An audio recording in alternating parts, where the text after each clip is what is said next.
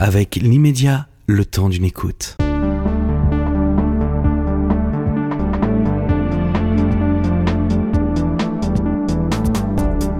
L'immédiat vous propose Pourquoi? Une émission présentée par Frédéric Tadei. Johannes Farr, on va pas se dire bonjour, on vient de se dire bonjour, donc on va pas recommencer dans les micros, mais si vous voulez dire bonjour aux, aux auditeurs, vous pouvez. Si, si vous... Bonjour quand même, surtout s'ils achètent mes livres, je leur suis très reconnaissant. Voilà, exactement. Ils vous font vivre. Vous êtes en effet un auteur de bande dessinée euh, prolifique. On vous doit Le chat du rabbin, Petit vampire et plus d'une centaine d'albums. Vous les comptez encore Certains mmh. disent 150, j'ai du mal à le croire. Par mois? Non. vous êtes également réalisateur de longs métrages au compteur, écrivain. Vous publiez votre septième livre chez Albin Michel. Il s'intitule Et Dieu riait beaucoup. Le dernier album vient de paraître de bande dessinée, c'est Riviera chez Sonatine. Si un extraterrestre n'avait que votre œuvre à sa disposition pour se faire une idée de ce que sont les terriens, qu'est-ce qu'il penserait à votre avis? Que ce sont des créatures anxieuses mais pas trop malveillantes. Rien que ça. Et qui aiment dessiner. Ouais. Et euh, sur les femmes, par exemple, il les verrait comment? Oh, je crois que ce sont des petits singes comme les autres. Je je, je, je crois pas je crois pas que l'orientation ou le genre nous rendent meilleurs ou moins bons. Euh, toute l'agitation qu'il y a eu pendant 2000 ans autour du machisme et depuis 10 ans autour du féminisme nous empêche pas d'être tous des chimpanzés. Donc euh, moi je regarde les petites opinions de l'époque avec euh, beaucoup d'amusement, d'intérêt. Mon métier c'est de faire le portrait de l'époque, c'est pas d'avoir une opinion. Vous dites qu'on est tous des chimpanzés, mais enfin l'homme est quand même plus près du singe que la femme de la guenon.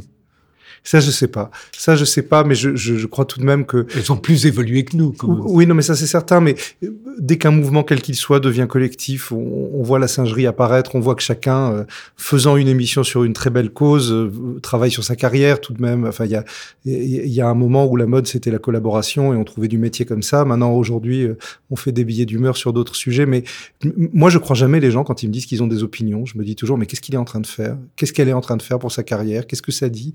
Donc, euh, mais je dis ça sans aucune méchanceté. J'ai l'impression d'observer un, zoo et j'adore les zoos. Moi, le comportementalisme, c'est mon, travail préféré, donc j'adore ça.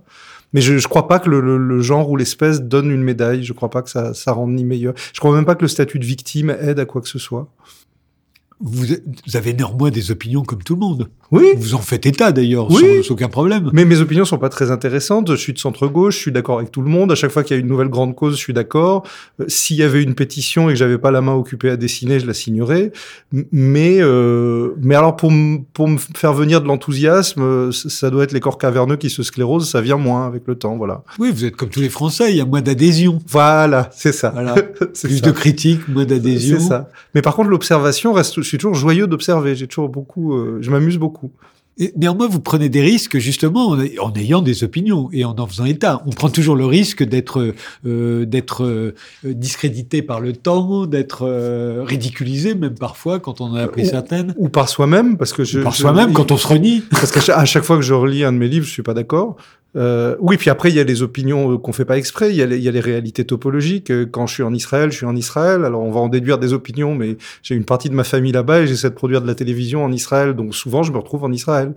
Justement, dans euh, et, et, Dieu riait beaucoup, euh, vous racontez euh, une histoire qui commence par euh, deux hommes dans un avion pour Israël. L'un est un metteur en scène juif de centre-gauche, on va dire, et l'autre est un polémiste d'extrême droite juif euh, qui vient de perdre les élections. Et j'ai l'impression que c'est la première fois qu'Israël tient autant de place dans, dans un de vos livres. D'ailleurs, ouais. page 115, vous écrivez « Sfar n'éprouvait aucune envie d'Israël ».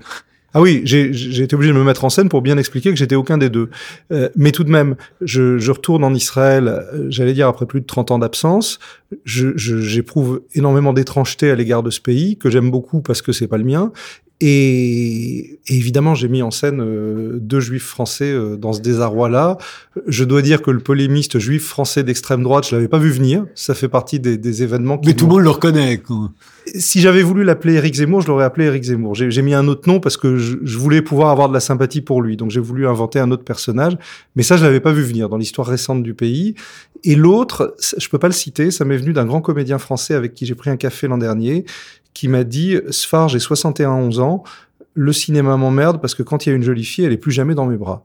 Et j'ai trouvé ça tellement loin de l'époque, le type était pas au courant qu'il y avait eu MeToo, qu'il y avait eu machin et tout, et en même temps tellement touchant parce que je dis mince, il a fait l'acteur pendant 50 ans parce qu'il voulait que dans une fiction, on le voit avec des jolies filles dans les bras, et, et comme si ça suffisait pas, il décide d'aller se refaire en Israël où personne ne l'attend et où ils ont déjà largement assez de juifs névrosés.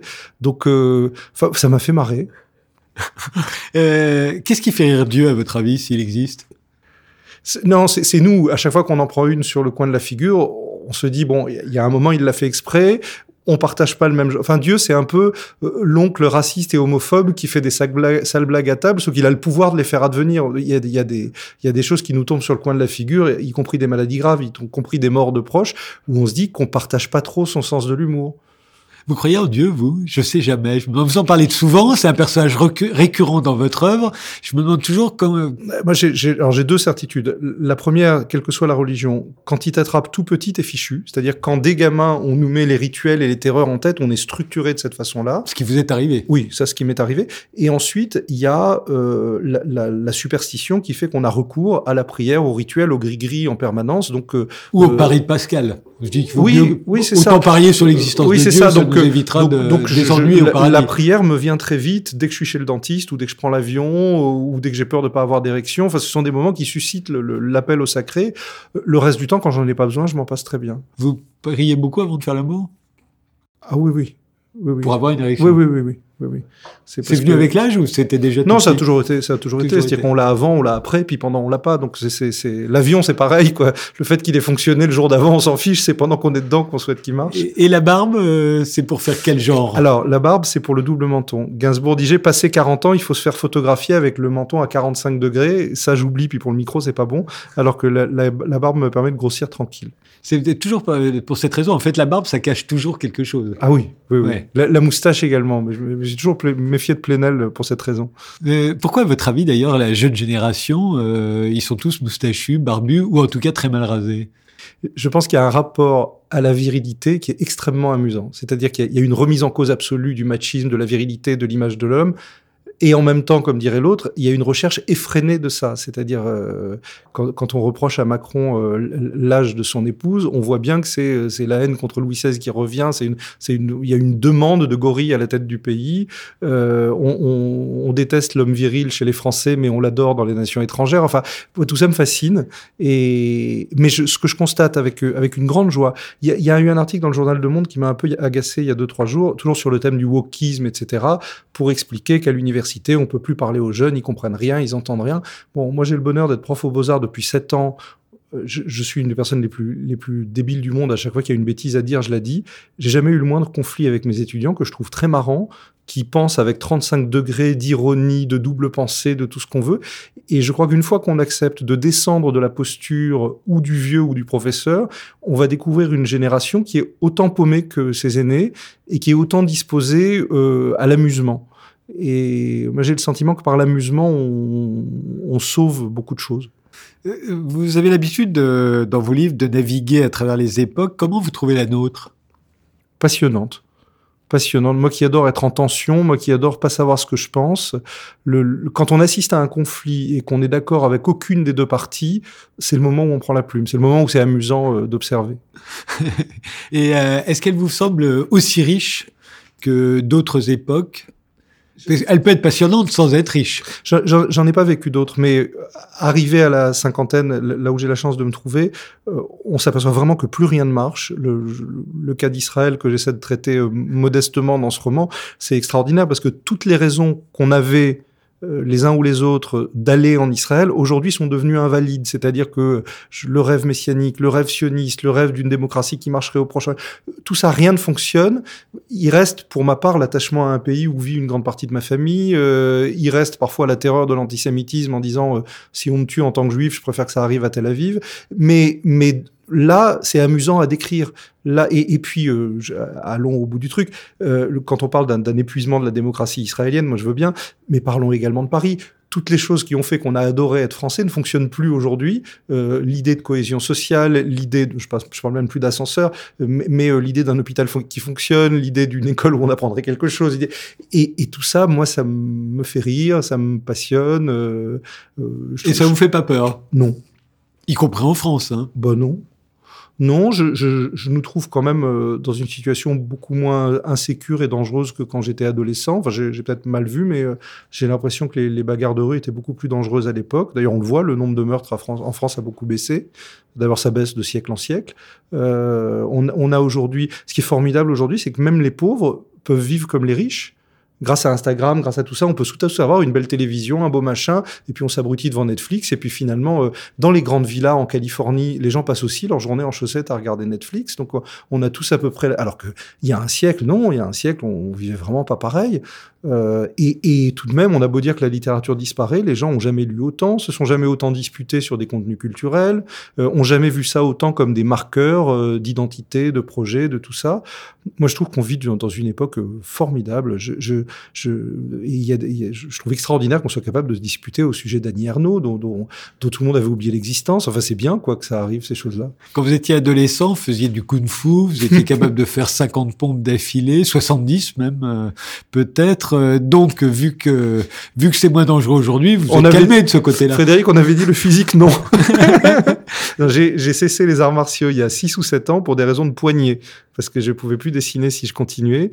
Euh, et mais non, mais c'était des inquiétudes intimes qui m'avaient amené vers les, les arts martiaux. C'est aussi euh, la, la, la, peur de l'avachissement face à mon père, qui était un là aussi un modèle. Et j'ai toujours eu une tendance naturelle à la paresse que j'ai combattue le plus longtemps possible, et puis je finis par m'y abandonner.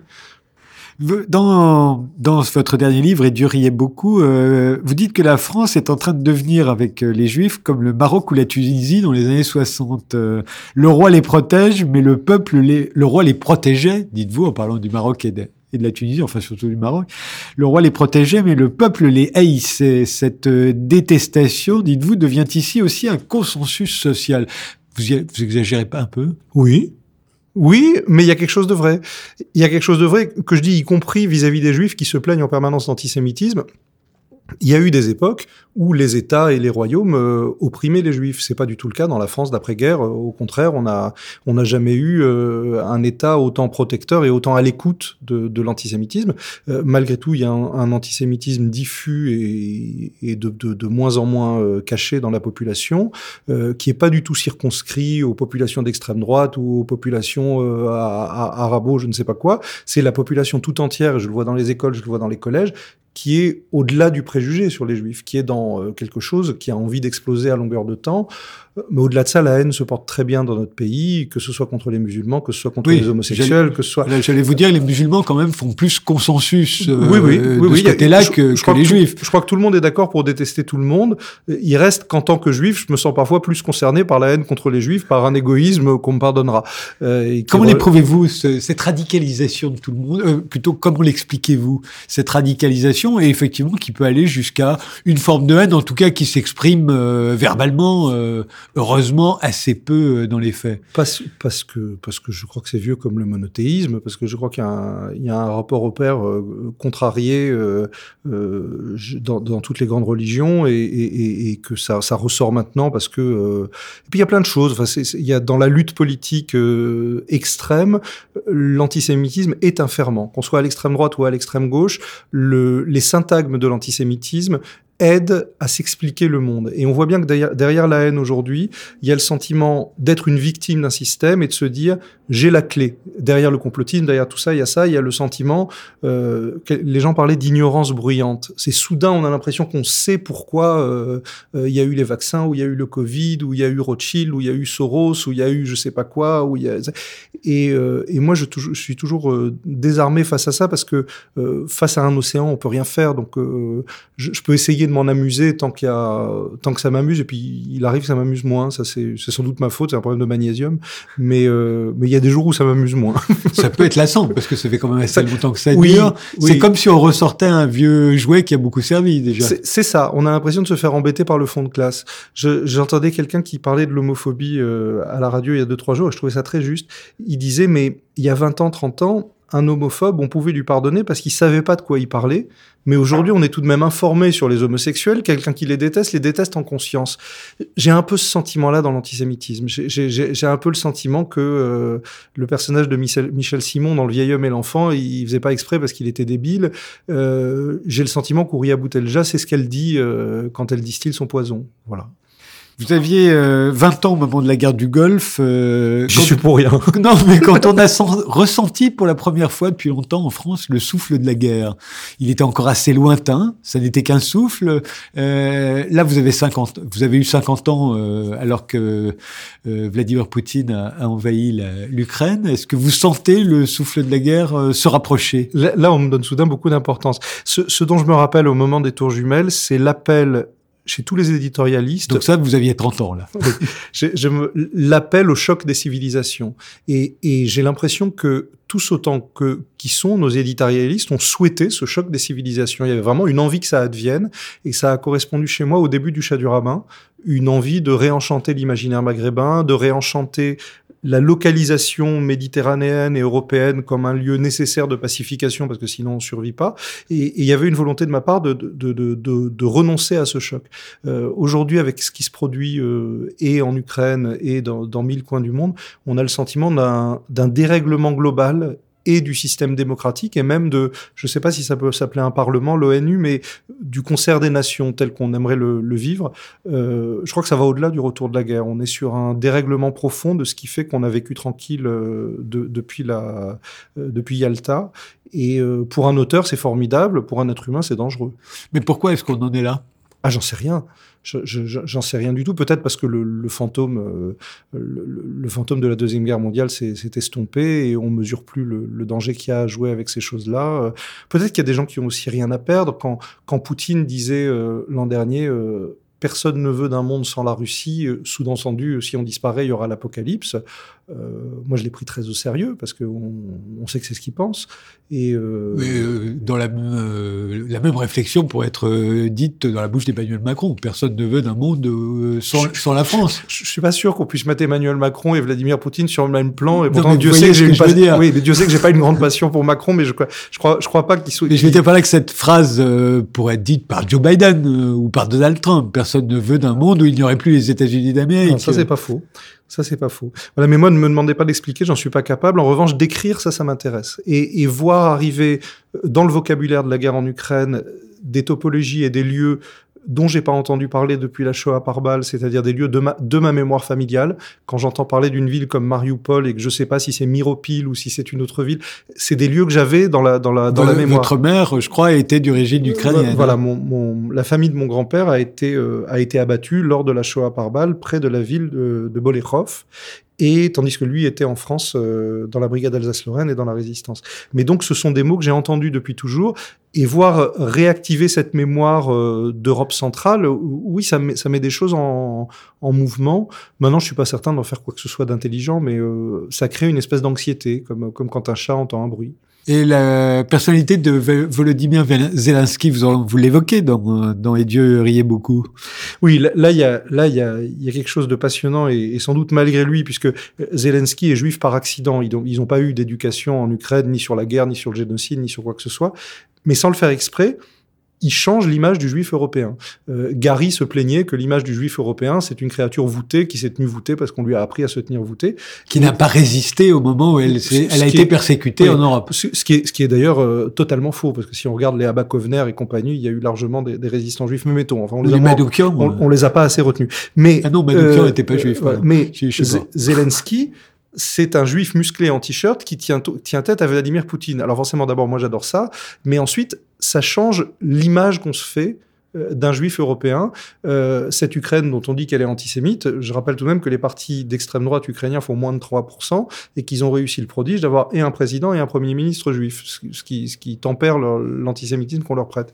Mais la présence symbolique et même, j'allais dire, littéraire de Zelensky dans les événements actuels, moi, ça m'intéresse comme dramaturge. Je sais pas qui est ce bonhomme, je sais pas ce qu'il vaut, je, je le connais pas.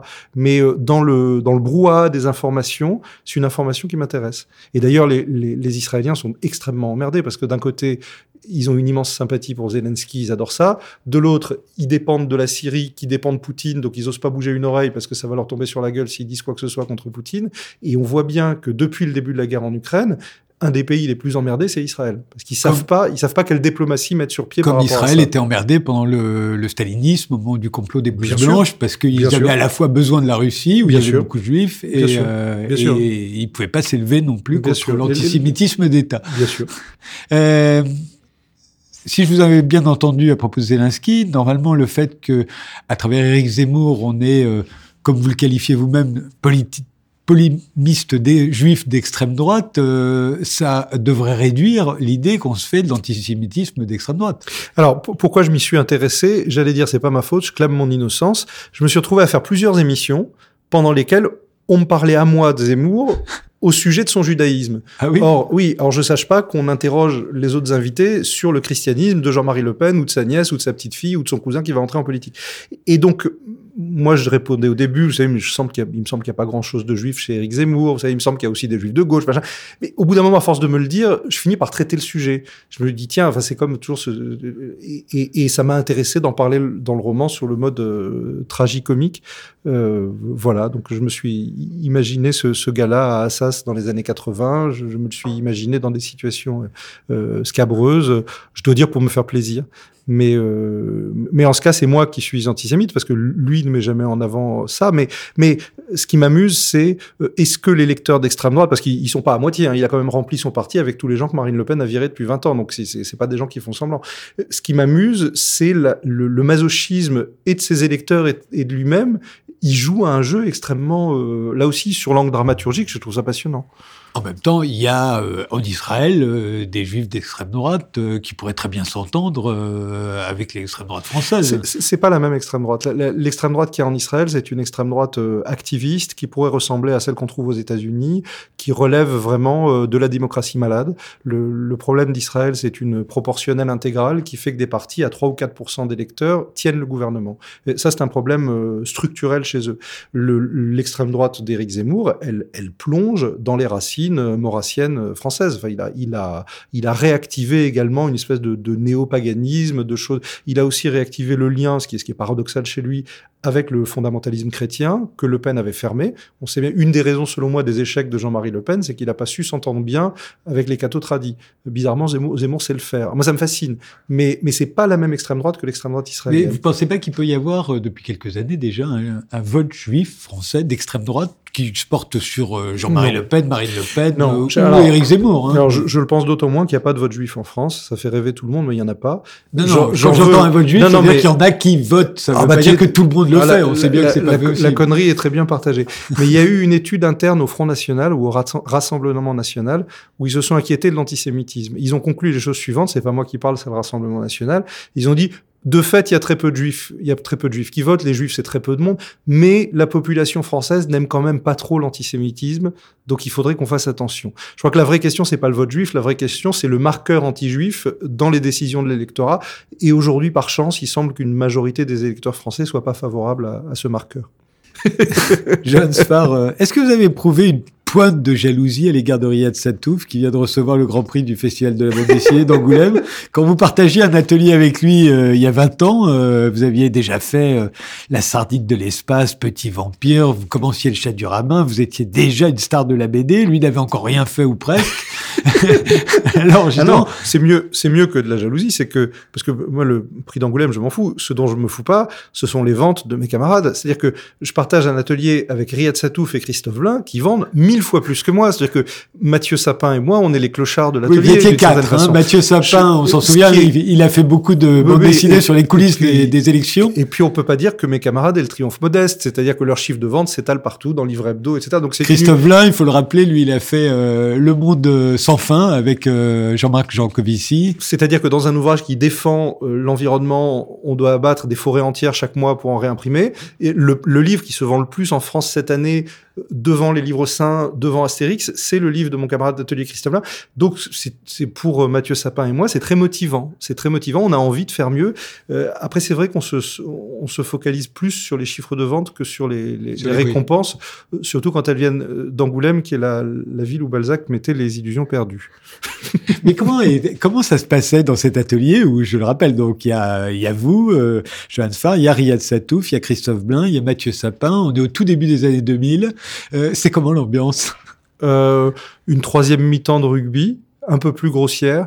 Ah oui, et à ce point-là, pourtant, vous ne sentez pas particulièrement... Il y a, on, on, est, on est vraiment dans une espèce de, de connivence de garçons qui n'ont pas vécu les internats quand ils étaient petits, qui n'ont pas vécu les colonies de vacances, et on était frustrés de ça. On était, et on n'a pas non plus trop fait notre service militaire. Donc euh, toutes les, les communauté d'hommes, quoi. Oui, euh, assez débile, assez euh, assez régressif et, et, dessinant nuit et jour. Euh, c'est l'idée que je me fais d'investir de, de, sport ou d'un monastère ou de je ne sais pas quoi. Mais il en est resté euh, une camaraderie euh, euh cruelle. On se dit des vacheries en permanence et, et avec une grande promiscuité. C'est un détail, mais pour moi, ça en est pas un. Quand on est au restaurant, Christophe Blain pioche dans mon assiette à pleine main. Et quand je lui reproche, il me dit mais enfin je fais ça avec mon frère. Donc je prends ça pour une marge d'affection et puis je vais me laver les mains. Moi je voyais ça plutôt parce que à l'époque vous étiez le plus connu, le plus célèbre, le plus reconnu. Et voilà. Et, et les autres étaient encore en devenir. Comment vous les imaginiez devenir justement? Là, là, là, il y a une, il y a une petite fiction là-dedans tout de même parce que dès que Riyad est apparu, euh, son génie a été éclatant et tout le monde l'a vu. Enfin, il y a pas. C'est juste je... après parce que au début il, est, il travaille sur un scénario qui n'est pas de lui. C'est en arrivant chez vous qu'il va se mettre à écrire ses propres.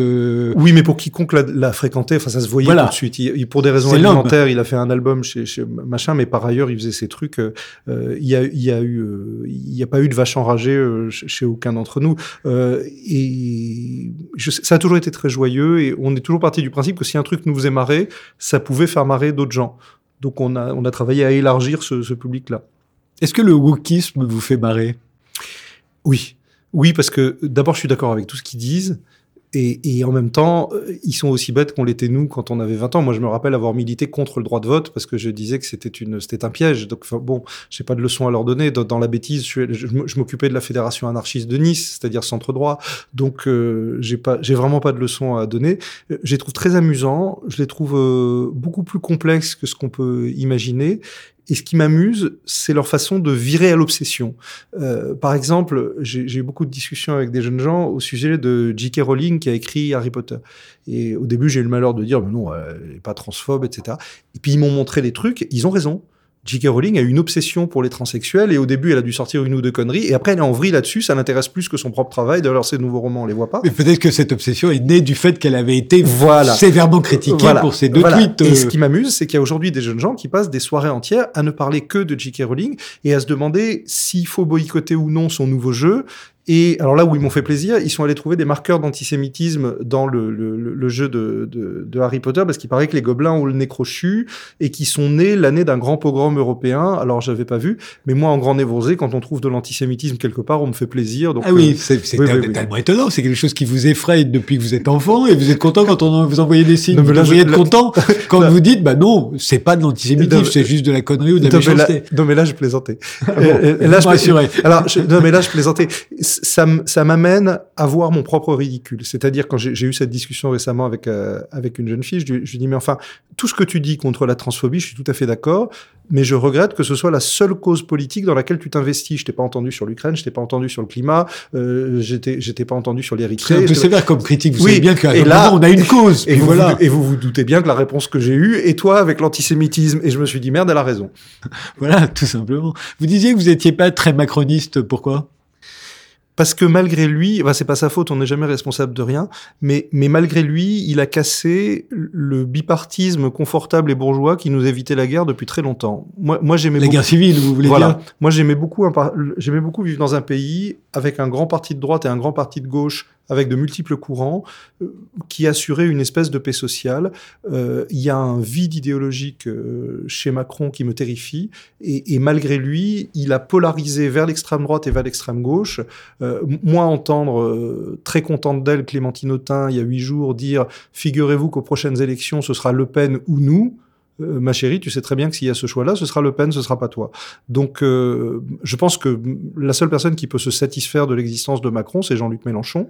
Euh, le Pen, elle montait de toute façon, mais euh, mais on, on, est dans un climat que je que je trouve détestable et c'est peut-être pas de sa faute, mais c'est pas ce qu'il y a Macron. Mais en plus, vous pouvez même pas partir en Israël comme vos deux, les deux héros de votre roman, parce ah bah que non. vous sauriez pas quoi y faire là-bas. Bah D'abord, ils m'attendent pas, ils veulent pas de moi. Je pense que je me ferai virer. Ah oui, pourquoi? Ils lisent vos livres? Non, pas du tout. J'existe pas là-bas. Je peux pas vivre. Je peux pas aller dans un pays plein de juifs qui lisent pas mes livres. C'est la pire chose qui puisse Ils lisent. Riyad Satouf en plus. Ils disent, mais bien sûr, mais bien sûr, ils adorent Riyad Satouf. Et, et non, non, mais- non, mais Israël, ça me plaît parce que c'est pas chez moi. Moi, moi, je suis. euh, je, je me rappelle quand j'étais à la fac, un, un type de l'action française m'a dit un jour, tu seras jamais français parce que t'as pas la terre de France accrochée aux chaussures. Moi, je crois justement que j'ai la terre de France très accrochée aux chaussures. Et je pourrais être heureux nulle part ailleurs qu'en France. Donc, c'est pourquoi le, le climat politique. Enfin, on peut dire on s'en fout de la politique jusqu'au jour où ça empoisonne le quotidien. Et, et aujourd'hui, je crois que la, la polarisation du jeu politique a cessé d'être amusante, puisqu'on a des gens qui sont incapables de se parler, euh, même en famille, peu- ça, ça, ça cesse d'être des discussions agréables. Donc ça, c'est dommage. Merci, Jeanne Sfar. Merci beaucoup.